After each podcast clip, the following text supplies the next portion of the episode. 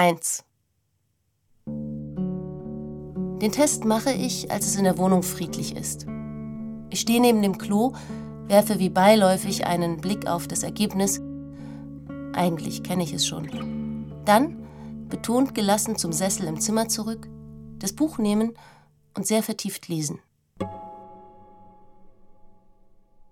Du denkst, wartet da irgendwo irgendwer, um von mir geboren zu werden?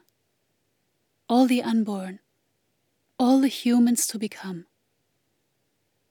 Wie viel Hoffnung in dieser Frage, wie viel freudige Möglichkeit.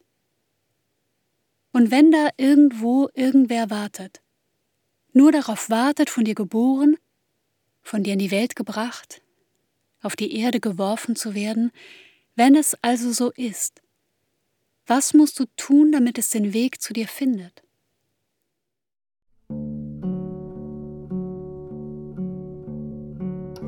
Tiefer sinken auf sandigen Grund. Ein Hörspiel von Lena Müller und Leo Weireter.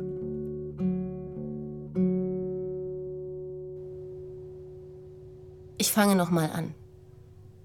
Nach drei Tagen Müdigkeit, Übelkeit und leichten Nasenbluten gehe ich in den Laden und besorge einen Test. Wieder zu Hause lege ich ihn neben das Klo auf die Waschmaschine, schiebe den Sessel im Zimmer ans Fenster, setze mich hinein und schlage das Buch auf, das in Reichweite liegt. Ich konzentriere mich auf die Buchstaben, sodass nichts anderes mehr Platz hat. Ich lese einen Satz, vergesse ihn sofort wieder, lese den nächsten. Dann renne ich ins Bad, reiße die Packung auf und lasse Urin über den Teststreifen laufen. Aus dem Augenwinkel beobachte ich, wie sich zuerst ein Streifen und dann der zweite deutlich bilden. Zwei. Raus. Schnell raus. Nur ein paar Züge aus der Zigarette, ein paar Schlucke vom Gin Tonic, einen Eiswürfel behalte ich im Mund. Das Entscheidende sind die Körper neben mir, vor mir, hinter mir. Das Entscheidende sind die Boxen, die uns die Bässe unter die Haut jagen. Ein Dröhnen wie ein Ton aus großer Tiefe. Genau jetzt ist es gut, einen Körper zu haben. Einen Bauch voll Bässe. Du denkst, ein Kind wird ein Kind mit der Zeit. Wenn du dir jetzt vorstellst, dass da etwas wachsen könnte in deinem Bauch, an deinem Uterus, deinem Unterleib, deinem Körper, in dir. Dann stellst du dir kein Kind vor. Ja, du denkst an Zellen, Zellteilung, eine Morula. Und daran, dass all das, sollte es gerade in dir passieren, sehr weit weg davon ist, ein Kind zu sein. Das lehrt dich das Warten das ewige Warten. Das geht etwa so. Du zählst die Tage. Seit Monaten ist dein Kalender durchnummeriert nach Zyklustagen. Du weißt immer genau, an welchem du dich befindest. Du weißt auch immer genau, in welchem Zeitraum der Eisprung sein wird, so genau du das eben wissen kannst. Denn Unvorhergesehenes ist dabei, na klar. Eine zwei Tage später anfangende Menstruation, eine Ärztin, die feststellt, dass die Eizelle bereits sprungbereit ist, eine Zyste, die nur vorgab, ein Follikel zu sein? Obwohl du all das weißt, die Sicherheiten und die Unsicherheiten, obwohl du gar nichts schieben kannst an den Zahlen, an den Fakten, rechnest du ständig nach. Eins, zwei, drei, sieben, acht, dann ein kleines gemaltes Ei. 12, 13, 23, 24, 25, 26. Eins, zwei, drei, vier. Du zählst nochmal und nochmal und nochmal. Dabei solltest du offen sein nichts forcieren, nichts festhalten. Trotzdem ständig der Gedanke, was kannst du dazu tun? Was braucht es über das Zählen hinaus? Nichts wird dem Zufall überlassen. Es wird genauestens geschaut, geplant und gemessen. Die Größe der Eizellen, der Aufbau der Uterusschleimhaut, der Hormonspiegel, die Samenqualität, der Zyklustag und trotzdem ist am Ende alles Zufall. Du kannst nichts dazu tun, außer alle Hoffnung hineinzustecken. Hoffen, es möge etwas in dir entstehen und wachsen. 3. Nach einer Ewigkeit im Wartebereich ruft mich die Gynäkologin ins Sprechzimmer und schiebt mich Richtung Behandlungsstuhl. Sie führt einen Ultraschall durch, nickt bestätigend und druckt mir ein Bildchen aus, auf dem etwas Kaulquappiges abgebildet ist. Zwei Zentimeter. Neunte Woche. Ungefähr. 4. Ich sitze in der Küche und vom Fenster ein gleichmäßiges Licht. Nicht sonnig und nicht besonders grau. Nicht mehr früh und auch noch nicht spät. Ich sitze da und beobachte die vorbeifahrenden Busse, die Menschen hinter den Scheiben. 5. Ich vereinbare einen Beratungstermin fahre mit dem Rad durch den Feierabendverkehr. Trotz der vollen Straßen scheint mir die Stadt wie gedämpft. Vor dem Gebäude schließe ich mein Rad an und setze mich auf ein Mäuerchen in die Sonne. Dort bleibe ich. Bis die Stunde, die das Gespräch hätte dauern sollen, abgelaufen ist. Dann fahre ich zurück und leg mich ins Bett. Im Halbschlaf schreibe ich meiner Mutter eine Textnachricht. Dann schlafe ich ein, sinke tiefer und tiefer auf einen weichen, sandigen Grund. Alle sagen dir, es braucht einfach Zeit. Es gibt immer noch einmal die Chance. Du wirst bestimmt eine ganz tolle Mutter. Es wird kommen, wenn es kommen soll. Hab Geduld. Weißt du, damit ein Kind entsteht, das ist keine leichte Sache. Da müssen drei Ja sagen. Die Mutter, der Vater und das Kind. Du brauchst keine heteronormativen Ratschläge. Du brauchst eine Krankenkasse, die die Inseminationen bezahlt. Du brauchst den Mut, dich spontan krank zu melden, um keine Chance zu verpassen. Du brauchst eine queersensible Ärztin. Du brauchst eine, die mitgeht im Weitermachen. Du weißt nicht mehr, was du brauchst. Du brauchst Trost. 6. Die Stimme meiner Mutter am Telefon klingt unsicher, vorsichtig freudig, als sie sich erkundigt, wie es mir geht. Die Vorsicht und die Freude in ihrer Stimme möchte ich kaputt machen, als ich sage, schlecht. Und dann nochmal, heftiger als beabsichtigt, schlecht, schlecht, schlecht. In meiner Heftigkeit der Wunsch, dass sie meine Wut aushält.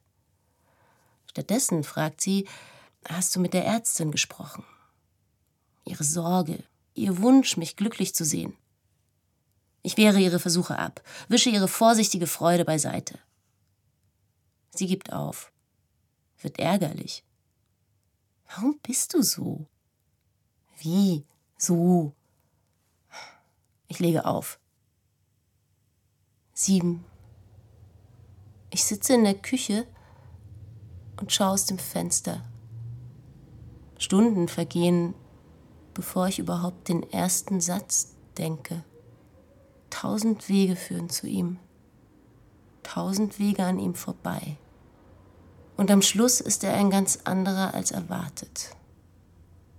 Jetzt sitze ich in der Falle. Und du möchtest sagen, ich weiß, dass es klappen wird. Jeden Monat von neuem weißt du es wünscht es dir so sehr. Du setzt alles auf die Potentialität, auf die Möglichkeit, wirklich zu werden. Und alles wechselt so schnell die Bedeutung. Was sich in einem Moment wie das sichere Vorzeichen einer baldigen Blutung anfühlt, wird im nächsten zum möglichen Anzeichen einer Schwangerschaft. Jedes kleinste Signal, das dein Körper von sich gibt, schreibt sich ein in dieses Koordinatensystem. Nicht schwanger, schwanger. Geklappt, nicht geklappt. Scheitern? Was wäre denn das Gegenteil von Scheitern? fragt dich eine. Und dir fällt partout nichts ein. So sehr hat es dich eingenommen, dieses Gefühl. So tief sitzt du drin. Und Alma sagt eine, sie sähe nichts, was dagegen spräche, dass du ein Kind bekommst. Das kannst du hören. Das macht dir Mut. Und manchmal fühlst du Erleichterung, nochmal ein wenig allein bleiben zu können. Eine zarte Freude darüber, deinen Körper nicht teilen zu müssen, noch nicht zu teilen. Du in dir. Und manchmal ist es unerträglich. Das starke Wollen. Warten, warten, warten. Nichts davon fühlt sich passiv an. Du hast noch niemals so viel Kraft gespürt. 8. Anto kommt vorbei und sagt, ein Kind in diese Welt? Niemals. Und welche dann? Und keine. Das hatte ich geahnt. Ist es grausam, ein Kind zu bekommen, wenn man mit Blick auf das Ganze keinen Optimismus entwickeln kann? Fast noch grausamer scheint es mir, einen Menschen auf solch fatale Weise an sich selbst zu binden. Und trotzdem gibt es manchmal diesen Ort in mir, an dem ich ruhig und unbedingt zuversichtlich bin. Zumindest mit dieser Ahnung trete ich an.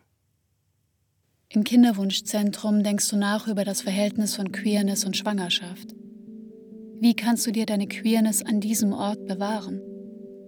Im Wartezimmer ein Paar.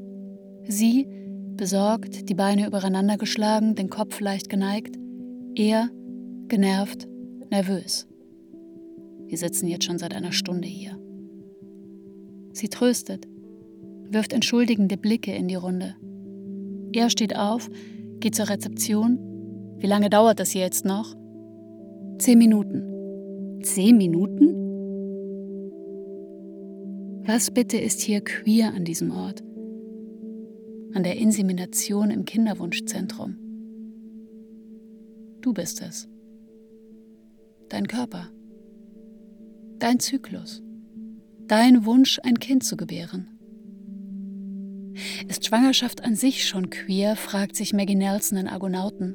Weil Schwangerschaft den Zustand des Menschen grundlegend verändert. Weil sie eine radikale Intimität mit dem eigenen Körper und gleichzeitig eine radikale Entfremdung von ihm mit sich bringt. Die Vermutung scheint dir sehr einleuchtend.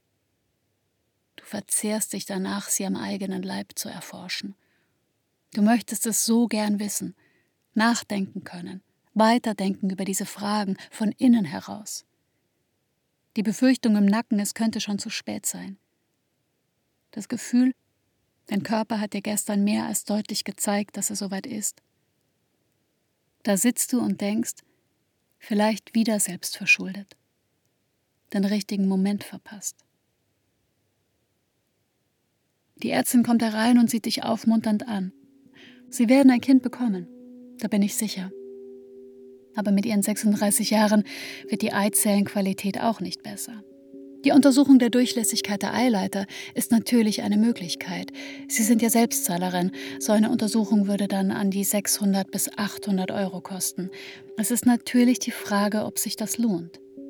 Ich würde ja dazu raten, lieber gleich über die Möglichkeit einer In-vitro-Fertilisation nachzudenken. Das sind so 2000 Euro. Das hört sich jetzt erstmal nach sehr viel Geld an, aber Sie müssen auch bedenken, dass Sie dann mit einer Spermaportion gleich mehrere befruchtete Eizellen haben könnten. Also da sparen Sie das ganze Geld für die unzähligen Spermaproben bei jedem Versuch. Und Sie sparen natürlich Monate. Die vielen Monate der gescheiterten Versuche, das ist ja nicht irrelevant in Ihrem Alter. Und Emotionen, die sparen Sie auch. Also unterm Strich. Mit Medikamenten und allem sind sie insgesamt für eine In-vitro-Fertilisation bei uns bei 3500 Euro ungefähr. Aber sie umgehen ja die Eileiter. Ist ja dann egal, ob die durchlässig sind oder nicht. Das machen wir direkt. Ich würde mir das auf jeden Fall überlegen. 9. Das Bett ans Fenster in die Sonne gerückt. Zu schwer geschoben, es trotzdem gemacht. Dann Freude. Ich überlasse mich dem dösenden Zustand. Jeden Sonnenstrahl kann ich gebrauchen. Der Blick hoch in die Bäume. Eine Vielzahl unterschiedlicher Äste, Zweige, Blätter, Farben, die sich im Wind zueinander neigen, sich sanft berühren. Eine Dankbarkeit dem Hausmeister gegenüber, der die Pflanzen gießt, und all seinen Vorgängern bis zurück in die 70er, als das Haus gebaut wurde. 10. Ich spüre die Sonne auf dem Bauch und schrecke hoch bei dem Gedanken, im Innern reift etwas. Reift schneller und schneller in der Wärme. Reift, köchelt, gärt und ich liege da und lasse es geschehen. Ich schreibe Anto, bitte komm. Alles drängt voran, boxt sich den Weg frei und reißt mich mit. Elf. Der Schmetterling auf dem Fensterbrett schlägt mit den Flügeln. Auf, zu, auf, zu. Rote Seite, schwarze Seite. Wie triffst du Entscheidungen? Rote Seite, schwarze Seite. Triffst du sie überlegt? Weißt du, wofür und wogegen du dich entscheidest? Nein. Zwölf. So wie ich dich kenne, willst du kein Kind. Du willst eine Mutter, sagt Anto. Ich nicke und räume ihre Tasse ab. Ich habe etwas im Bauch und es macht mich zu. Ja, zu was eigentlich? Anto sitzt eine Weile ruhig auf dem Sofa. Ich könnte einen zusammengekehrten Haufen an Möglichkeiten auf die Welt bringen. Ein Gewirr an Richtungen, die ich nicht überblicken kann, sage ich. Von denen ich noch nicht einmal etwas ahne. Stell dir das vor. Es geht vielleicht gar nicht so sehr um dich, sagt sie. Es geht vielleicht gar nicht so sehr um mich? 13. Nachts schweißgebadet aufgewacht. Auf der Straße vorm Fenster eine Ratte, die unter ein parkendes Auto rennt. Es ist ein fetter Rattensommer. Du träumst, ihr seid an einem See. Du bist mit dem Kind im Wasser, ihr schwimmt. Plötzlich werdet ihr schwer und sinkt. Da ist keine Panik, nichts Unheimliches. Kein Ringen um Luft oder darum, wieder an die Oberfläche zu kommen. Vielleicht ein kurzer Schreck. Und dann einfach die Erkenntnis, dass ihr sinkt. Und du weißt, die einzige Chance, die du hättest, um dich zu retten, läge darin, das Kind loszulassen und selbst an die Oberfläche zu schwimmen. Das würdest du schaffen. Aber das Kind hätte keine Chance. Es würde alleine untergehen. Und du weißt, dann könntest du nicht weiterleben, nicht mehr glücklich werden. Also entscheidest du bei ihm zu bleiben, euch gemeinsam der Schwerkraft hinzugeben und ruhig zu sinken. Denn ruhig fühlt es sich an. 14. Es klingelt an der Tür. Kurz darauf zerrt meine Mutter den Staubsauger wie eine widerwillige Kuh durch die Wohnung. Es ist ein erstaunlicher Anblick. Diese äußerlich ruhige Frau verwickelt in einen Kampf mit der Maschine. Ich halte den Atem an, angesichts ihrer tobenden Energie mir etwas Gutes zu tun. Keine Entscheidung ist auch eine Entscheidung, sagt sie dann.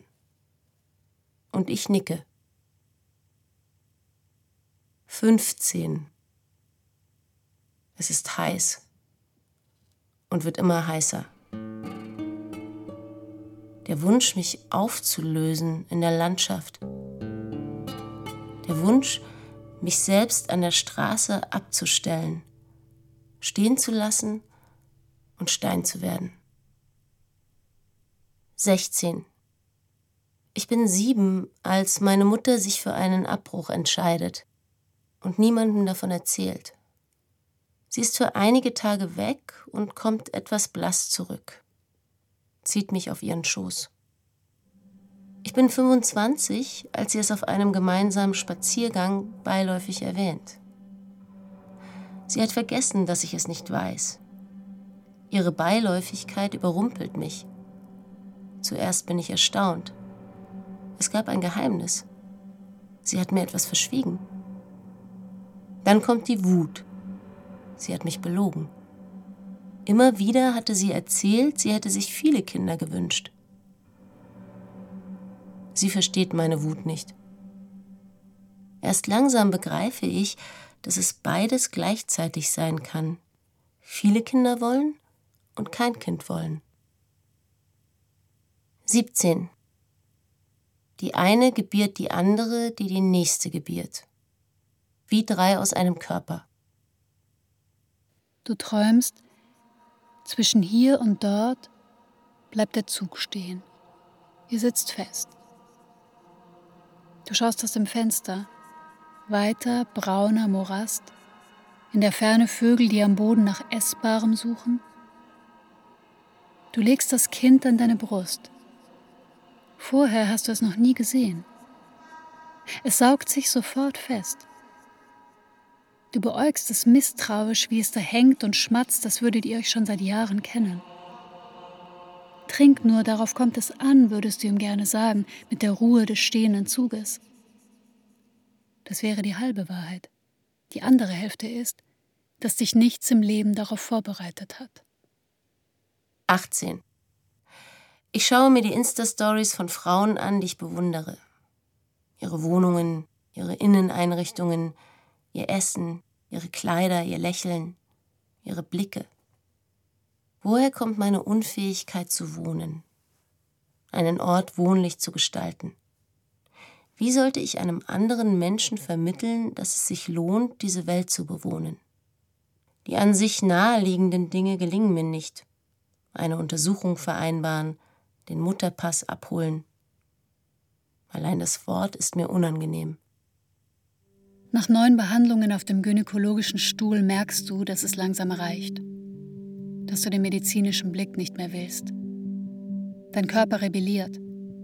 Du bekommst schon Herzrasen und ein flaues Gefühl im Bauch, wenn du nur die Musik in der Warteschleife hörst, als du einen neuen Ultraschalltermin ausmachen möchtest. Vielleicht rebelliert dein Körper auch nicht, sondern wird einfach nicht schwanger. Vielleicht wirst du einfach nicht mehr schwanger. Punkt. Und ohne weitere Bedeutung. Im Kinderwunschzentrum wieder in diesem Wartezimmer mit den Danke für unsere Babykarten an der Wand, plötzlich der Gedanke, es ist eine Möglichkeit, kein Kind zu bekommen. Auch das kann sein. Ein Kind zu bekommen ist nur eine Möglichkeit von vielen. Und später dann, während du durch die Straßen nach Hause wanderst, für einen kurzen Moment die Erkenntnis, dass dein Glück nicht davon abhängt, schwanger zu sein. dann Shilaheti.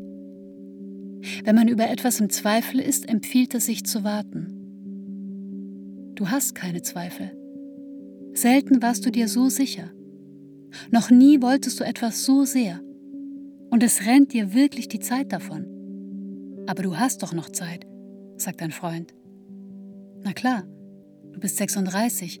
Viele werden mit 40 noch einfach so schwanger.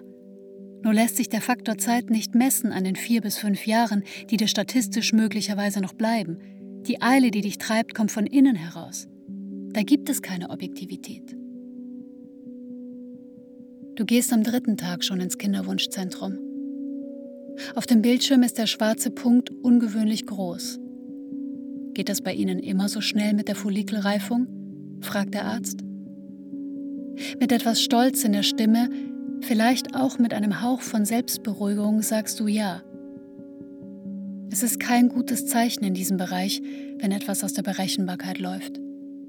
An Tag 5 bist du dir sicher, dass du einen Eisprung hast, du kennst das ziehende Gefühl im Unterleib und auch diese Lust zu empfangen. Das Wort empfangen macht dich stutzig. An Tag 8 ist der Punkt dann verschwunden eine Ahnung von der Stelle, an der er war. Und als du da liegst auf dem Untersuchungsstuhl mit gespreizten Beinen und schwerem Herzen, stellt die Ärztin unvermittelt eine Frage, die du erst beim zweiten Mal verstehst. Hatten sie Verkehr? Wenn du schnell wärst und nicht so bloß in dem Moment, könntest du die Frage missverstehen. Du könntest sie queer verstehen. Du könntest sagen, ja, was spielt das für eine Rolle? Oder nein, warum wollen Sie das wissen? Oder einfach nur, weshalb fragen Sie? Aber du bist langsam und verteidigst dich. Ich lebe in einer lesbischen Beziehung. Beim Spazieren mit einer Freundin. Die Freundin hakt sich bei dir unter, holt Luft, sagt, ich weiß, sowas sollte man vielleicht nicht sagen, aber es wäre wirklich sehr, sehr schade, wenn das nichts würde. Du gehst, du hörst, du nickst. Ja, das wäre sehr schade. Jetzt schmeckt es salzig, voll, nach aufsteigenden Tränen. Du probierst Sätze wie unbekannte Desserts. Vielleicht wird es einfach nichts. Ich weiß, dass ich auch ohne Kind glücklich sein könnte. Ich denke, ich möchte nicht mehr dahin, ins Kinderwunschzentrum. Du machst eine Pause. Die Pause tut gut. Oder besser, dein Körper macht eine Pause. Er fällt aus dem Rhythmus. Er tickt nicht richtig. Dein Körper produziert eine Zyste. Dein Körper hat dir eine Pause eingeräumt. Dein Körper tut dir gut. Dann bist du unterwegs. Dein Körper macht vielleicht einen Eisprung, aber du bist nicht da, wo die Geräte sind, die den Eisprung identifizieren im Moment und deshalb ist es egal. Urlaub für dich und deinen Körper. Du weißt, dass ihr nicht zwei seid, du und dein Körper. Nur manchmal ist es schwierig, euch zusammenzuhalten in dieser Zeit. Ein paar Wochen Pause. Ein paar Monate ausruhen. Wieder optimistisch werden. When you're down and troubled and you need some love and care and nothing nothing is going right.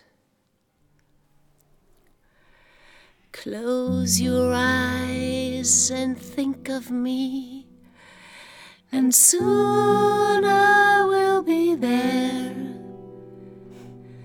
to brighten up even your darkest night. You just call out my name, and you know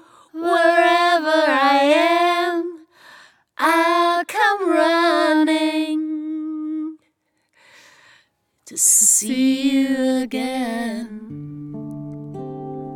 Winter, spring, summer, or fall. All you have to do is call, and, and I'll be there. Yes, I'll be there. You've got a friend. Keep your head together and call my name out loud. and soon you'll hear me knocking at your door. Hallo, ich bin's.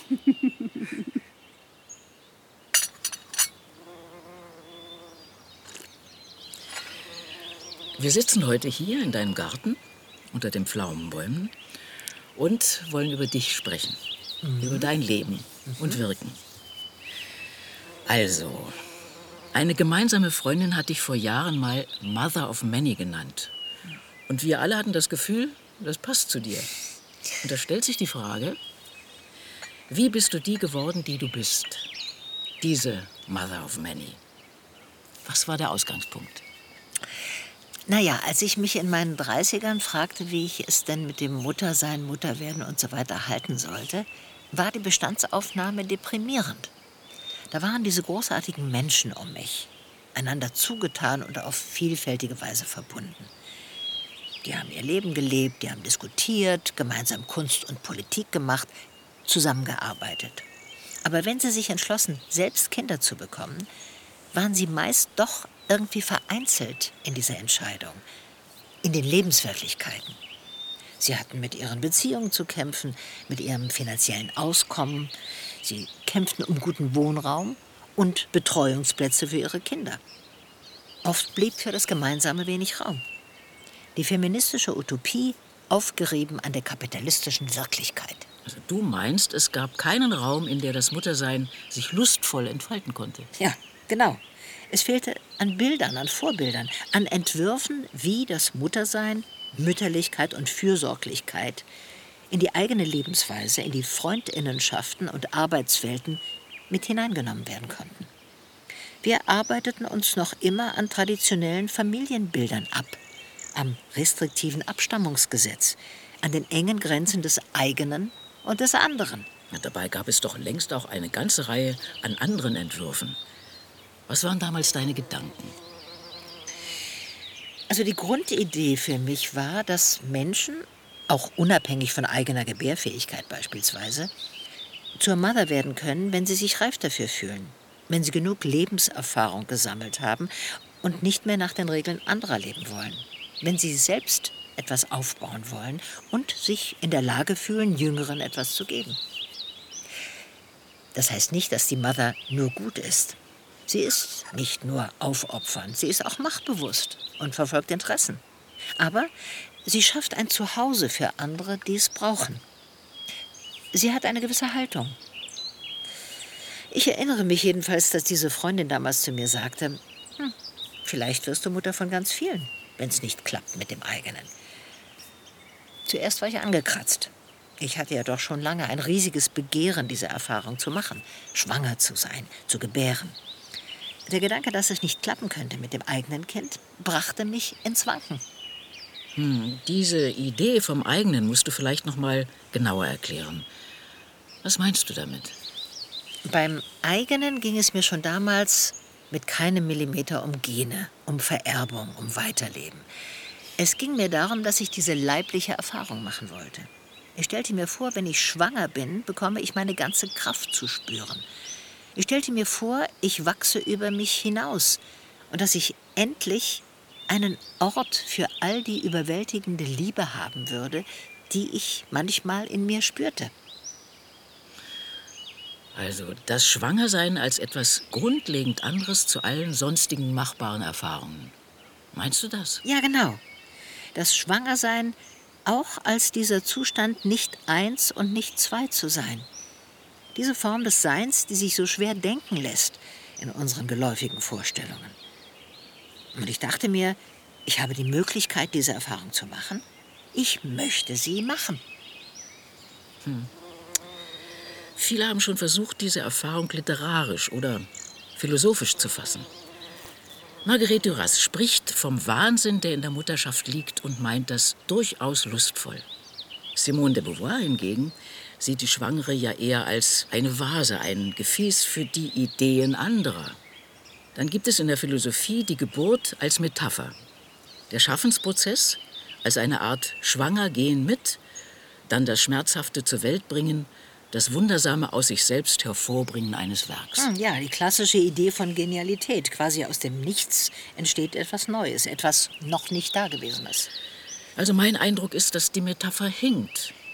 Ein Kind ist in gewisser Weise doch nie so unabhängig wie im Uterus, wo es alles hat und gewissermaßen für sich selbst existiert, wenn auch angeschlossen an einen erwachsenen Organismus, der seine Ressourcen teilen kann. Das Werk hingegen braucht im Entstehungsprozess jede erdenkliche Fürsorge und Zuwendung. Es ist launisch, unberechenbar, will nicht weiter wachsen, obwohl man es unter größten Anstrengungen füttert und pflegt. Dann wieder gedeiht es wie von allein und ist irgendwann fast aus Versehen zur Welt gebracht. Es stürmt los, entzieht sich, geht seiner Wege. Nicht so das Kind, das kaum ist es auf der Welt, erst einmal jede Unabhängigkeit aufgibt. Seiner sorglosen Existenz entrissen muss es fortan und für längere Zeit vor Hunger, Kälte, Schmerz, Einsamkeit und Krankheit bewahrt werden. Es wird geworfen in einen Zustand, der das Zusammenleben der Menschen überhaupt erst notwendig macht. Die Abhängigkeit von ständiger und verlässlicher Fürsorge. Vielleicht stand dies den Philosophen, als sie die Geburtsmetapher prägten, nicht allzu klar vor Augen. Das hast du schön gesagt. Und da wären wir bei der Frage der menschlichen Fürsorge, der Care. Ein eigentlich unbegrenzt vorhandener Reichtum, aber eben verknappt in der Gesellschaft, in der wir leben. Und ich schaute mir dieses Trauerspiel an und dachte, ja, vielleicht wirst du Mutter von ganz vielen. Und etwas an diesem Gedanken gefiel mir sehr gut, zog mich regelrecht an oder sprach etwas aus, was ich bisher nicht gewagt hatte zu denken. Das Bild nämlich, das sich mir durch jenen Spiegel zeigte, war dieses. Ich sitze in einem großen Garten. Ich habe Brötchen gebacken und Pflaumen gepflückt. Ich habe riesige Berge Sahne geschlagen. Ich habe alles auf den Tisch gestellt und jetzt sind sie um mich. Lasset die Kinder zu mir kommen. Sie sind jung, sie sind alt, sie essen, sie lachen, sie spielen, sie zeigen sich, sie tanzen, sie schaukeln, sie genießen, sie sind da. Irgendwann sind sie müde. Sie kuscheln sich aneinander und an mich. Ich erzähle und singe. Und um uns rauscht der Wind in den Bäumen. Hm. oh ja. 19. Meine Mutter holt mich mit ihrem alten Passat ab. Das verlässlichste Auto, das je gebaut wurde, sagt sie. Nach diesem Modell hätten sie die Automobilproduktion einstellen sollen, wenn du mich fragst. Der Passat bringt uns ans Wasser. Die Fahrt dauert zu lange. Die Hitze setzt uns zu. Irgendwann überzeuge ich sie, mir das Steuer zu überlassen, und ich überhole riskant, drücke aufs Gas. Sie sieht mich von der Seite an, runzelt die Stirn. Dann sind wir, wie alle anderen, am Wasser. Ich schiebe mich durch das Gedränge, über den steinigen Untergrund, vorbei an Tretbooten und Wasserhüpfbogen, ziehe Schwimmbrille und Schnorchel auf, lege mich aufs Wasser. Es trägt. Der Sauerstoff kommt, das Wasser verschließt meine Ohren vor den Geräuschen der Menschen. Nur noch Gluckern und Schwappen. Winzige Fische und der Einfall des Lichts auf der Felsenlandschaft unter Wasser. Plötzlich der Gedanke, dass ich dem Wesen in meinem Bauch näher nicht kommen kann. Zwei schwimmende, unter Wasser atmende Existenzformen in einem Körper, einander verbunden und jede für sich. 20. Die Liebe meiner Mutter hatte eine heikle Seite, ihren Verdruss an sich selbst. Irgendeine geheime Tasse lief langsam voll damit, lief über und ergoss sich über alle, die in ihrer Nähe waren. Wenn sie sich selbst nicht mochte, konnte sie die, die sie mochten, nicht leiden. Dass ich sie liebte, war ihr in diesen Momenten unerträglich. Sie ertrug sich und mich nicht, weil ihr schien, wir seien einander zu ähnlich. Sie war misstrauisch gegen sich selbst. Dann wieder konnte sie sich und mich durchs ganze Land buxieren, allein mit ihrer Willenskraft, mit ihrem wütenden Willen. Für mich war sie eine Riesin, ein Rätsel. 21. Ich bin fünf, stehe in meinem Zimmer und rechne nicht mit einem Angriff, als meine Mutter hereinkommt, mich packt, aufs Bett wirft, mir die Hose herunterzieht und mich schlägt. Immer wieder, wie blind. Ich erinnere mich nicht, wie es endet.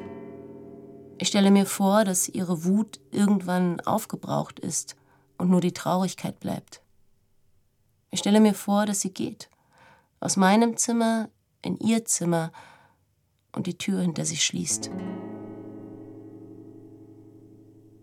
22. Anto kommt und wir laufen zusammen zum Bäcker. und frühstücken im Lärm der Autos und der vielen anderen Menschen um uns. Auf einmal fällt es leicht, die Stimmen der anderen auszublenden, denn Antus Stimme ist ganz nah an meinem Ohr.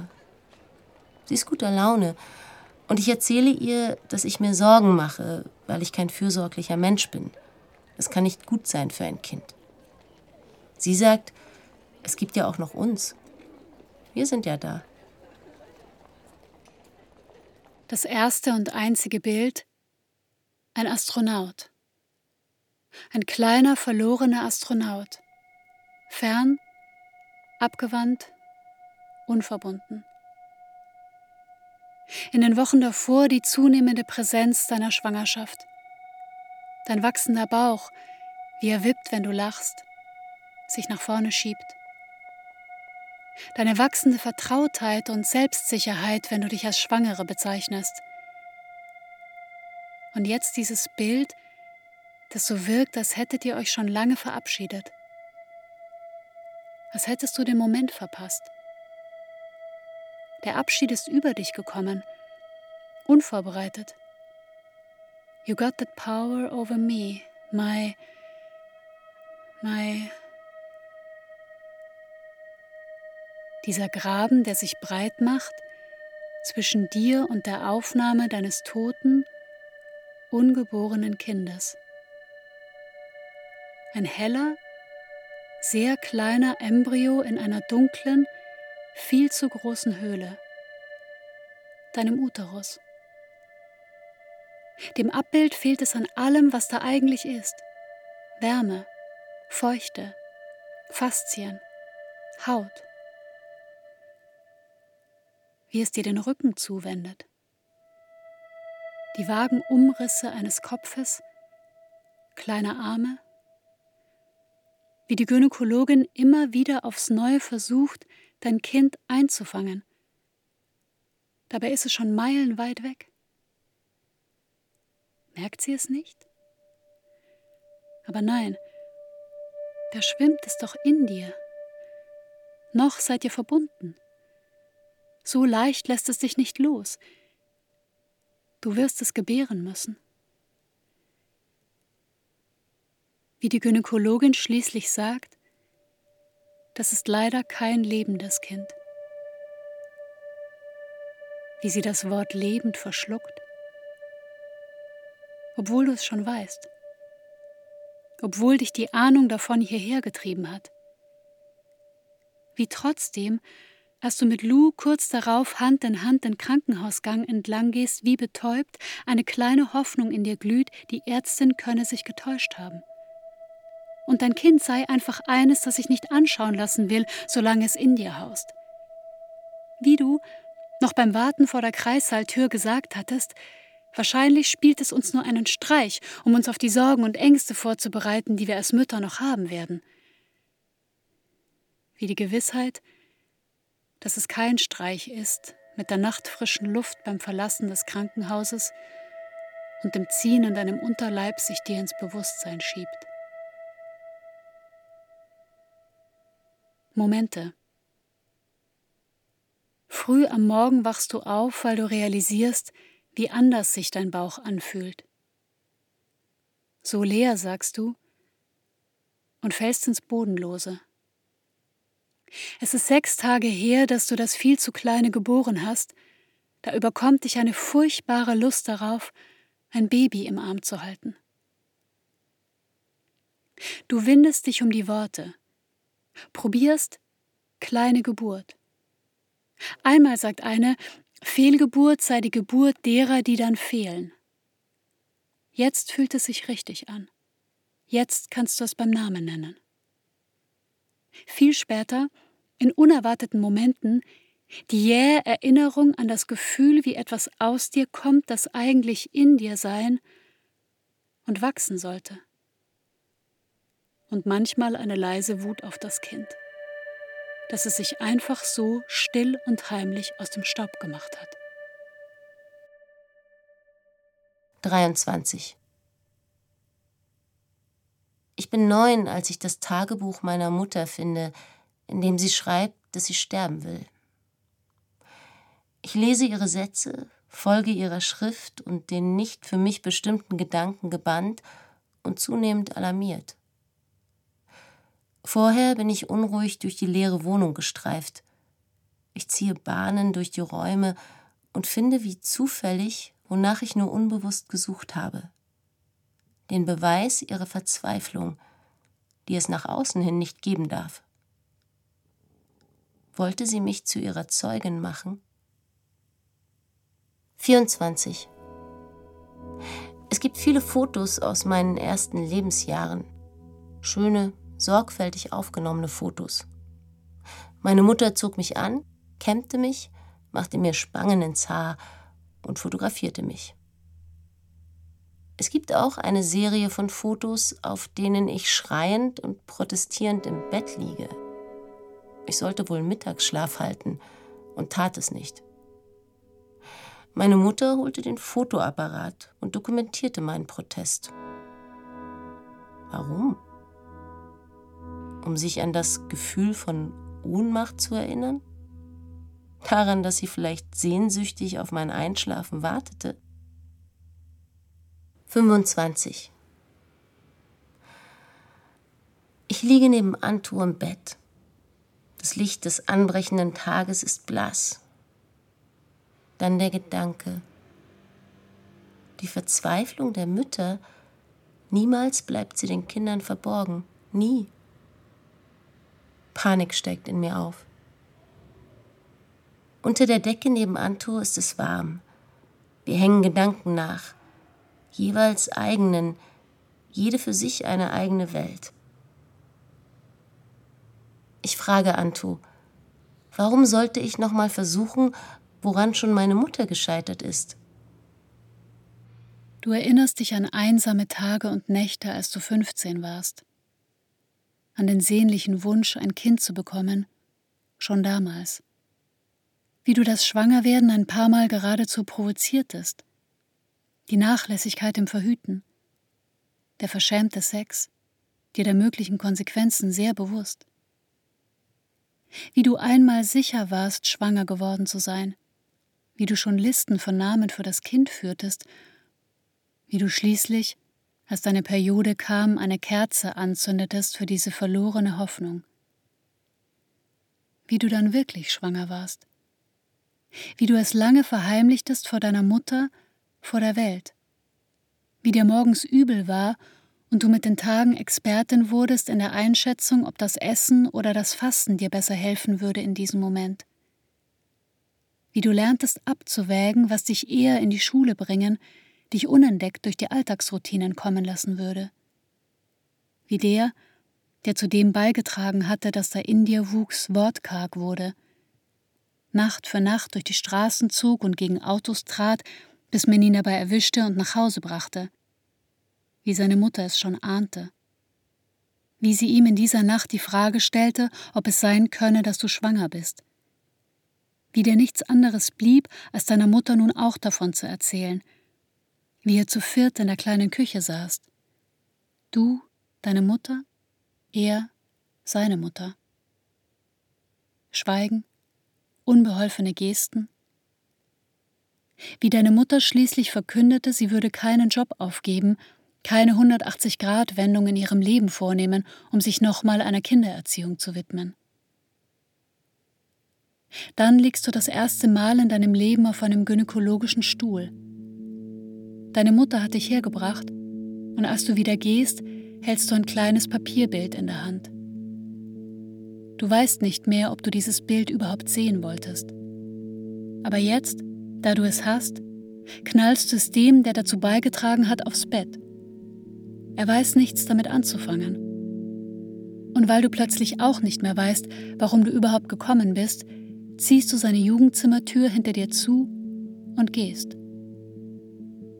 Dann sitzt du auf dem Sofa einer Beratungspraxis, deine Mutter neben dir.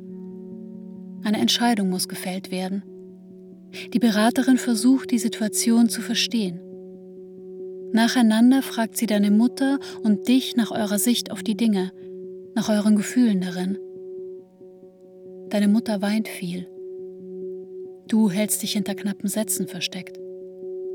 Du kannst die Tränen deiner Mutter nicht mehr ertragen. Unter deiner Reserviertheit köchelt leise eine Wut. Die Entscheidung kommt auf leisen Sohlen. Später wirst du eine Zeit lang sagen, deine Mutter hätte entschieden. Später wirst du trotzdem froh darüber sein. Später wirst du ab und zu rechnen, wie alt das Kind nun wäre. Später wirst du einmal sagen, jetzt wäre es wahrscheinlich schon fast aus dem Haus. Ich möchte noch mal darauf zurückkommen. Irgendwann hast du entschieden, anzugehen oder anzunehmen, was dir eine Freundin längst zugetraut hatte. Mother of Many zu werden. Die zu sein, die du nun bist. Also was war ausschlaggebend dafür? Und wie hast du das gemacht? Nun ja, ich hatte ja dieses große Drängen in mir. Ich spürte einfach, dass ich sehr viel zu geben hatte. Und dass auch Bedarf da war nach einem Ort, an den Menschen kommen können, um sich zu erholen, um zusammen zu sein. Einen Ort, wo sie nicht vereinzelt sind und sich nicht beweisen müssen. Ich habe angefangen, meine Lieben einzuladen. Ich habe gekocht, regelmäßig ein Essen auf den Tisch gestellt. Daraus wurden Feiern. Manche kamen mit kleinen Darbietungen. Es hat sich herumgesprochen. Dann hatte ich das Glück, dieses Gelände zu finden. Ich habe Bäume gepflanzt, Beete angelegt, Ruheplätze geschaffen. Es gab viele, die mir dabei geholfen haben. Ich wollte einen Ort der Großzügigkeit, der Verschwendung, der Sorglosigkeit. Et voilà. Das scheint mir ein bemerkenswertes Zusammenspiel. Ich frage mich nur, da gibt es doch eine Lücke zwischen deinem Kinderwunsch und dem Schritt zu diesem Ort. Wie hast du Abschied genommen von deinem Herzenswunsch? Was hat dich zu dieser Trennung, diesem Loslassen bewegt? Ich bin mir nicht sicher, ob der Begriff der Trennung es trifft. Es stimmt, es war ein Verlust, ein Abschied von etwas Ersehntem, von einer Vorstellung meiner selbst. Das war schwer, schmerzhaft. Und dennoch, ich spreche lieber von Transformation. Etwas in mir hatte sich unbemerkt verändert auf diesem Weg. Irgendwann konnte ich entscheiden, mein Begehren über mich hinauszuwachsen ernst zu nehmen und etwas anderes daraus entstehen zu lassen. Ich habe versucht, diesen fürsorglichen, gestaltenden, vielleicht auch tonangebenden Seiten an mir einen Ort zu geben, einen einladenden Ort. Kommen und gehen sollte möglich sein und bleiben. Vor kurzem habe ich noch mal gelesen, was Adrian Rich über die Beziehung von Müttern und Töchtern schreibt. Die starke Ambivalenz in dieser Beziehung, das Nebeneinander von Liebe, Hass und Selbsthass. Aber meinem Gefühl nach läuft es auf diese eine Einsicht hinaus. In den meisten von uns lebt ein kleines Kind, das sich immer noch nach der Pflege, Zärtlichkeit und Anerkennung einer Frau sehnt. Nach der Macht einer Frau, die uns verteidigt. Bist du diese mächtige Frau? Das klingt vielleicht im ersten Moment idealisiert. Eine Art Harmonie, in der die Widersprüche aufgehoben sind. Aber eigentlich geht es bei diesem Gedanken meiner Meinung nach weniger um ein Ideal als um einen realistischeren Blick auf Fürsorge und Mütterlichkeit. Sie sind weder eine natürliche Gabe noch eine Rolle, sondern eine Haltung zur Welt und in der Welt. Sie sind nicht an Geschlecht gebunden, beziehungsweise müssten es nicht sein. Fürsorge ist eine komplexe menschliche Praxis, eine Übung darin zu wachsen, über sich hinaus zu wachsen, während ganz nah, quasi dicht gedrängt am eigenen Körper andere wachsen sollen. Gewissermaßen eine Dialektik des Raums. Alle wachsen und der Raum wird größer. Im Traum hast du Eier im Kompost gepflanzt. Die haben lange Fadenwurzeln gesponnen. Ein Wurzelnetz, zäh und lang und rot wie rote Beete. Im Traum bist du auf einem Gehöft irgendwo draußen, wahrscheinlich am Meer. Du findest sehr viel Bernstein. Man findet ihn unter Bettdecken. Da wächst er unten dran. Du musst die Hand unter die Bettdecke schieben und dich dann langsam vortasten. Du pflückst faustgroße Stücke ab. Im Traum fällt das Kind in den Kanal. Panisch springst du hinterher. Als du auftauchst und dich umsiehst, schwimmt das Kind ruhig und sicher an der Oberfläche. Dabei hat es niemals schwimmen gelernt. Also wo hört überhaupt Freundschaft auf? Wo fängt Familie an? Über queere Freundschaft sagt Brian Washington, sie sei amorph und endlos. Sie setze sich über alle Grenzen hinweg, die man versucht, ihr aufzuerlegen. Ich finde, das trifft das ganz gut. Es stellt sich ja die Frage, wie fürsorglich sind wir unseren Freundinnen gegenüber? Welche Verantwortung übernehmen wir füreinander? Wie stehen wir füreinander ein? Und nicht zu vergessen, wie gebieterisch, autoritär, bestimmerisch sind wir unseren Freundinnen gegenüber. Wie leichtfertig gehen wir über ihre Grenzen hinweg. Schließlich kann sich Mütterlichkeit und Bemutterung auch so bahnbrechen. Das ist gut, dass du die Kehrseite dieses mütterlichen Elans ansprichst. Klar, du und ich, wir wollen immer gestalten, Erfahrungen weitergeben. Das hat auch etwas mit Macht zu tun. Da müssen wir, alte Fuchteln, uns etwas im Zaum halten. Ja, und auch in unseren Wahlfamilien stellt sich ja die Frage nach Zugehörigkeit. Wer gehört dazu? Wie interessant muss eine Person sein, um aufgenommen zu werden? Was ist mit denen, deren Anwesenheit nicht inspiriert und nicht schmückt, die am Ende gar kompliziert, unsympathisch oder unangenehm sind? Ja, was passiert, wenn wir alt oder krank oder sonst abhängig sind? Wenn wir uns nicht mehr einbringen und die Beziehungen gestalten können? Wenn wir einfach nur unsere Ruhe möchten? Hm.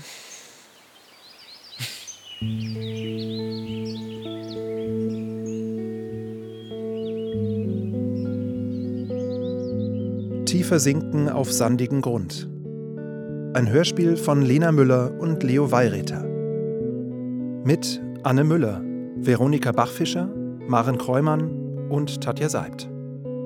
Musik Margaret Kammerer. Ton Bernd Bechtold und Katrin Witt. Regieassistenz Eunike Kramer. Dramaturgie Juliane Schmidt. Regie Anuschka Trocker. Eine Produktion des Rundfunk Berlin-Brandenburg 2023.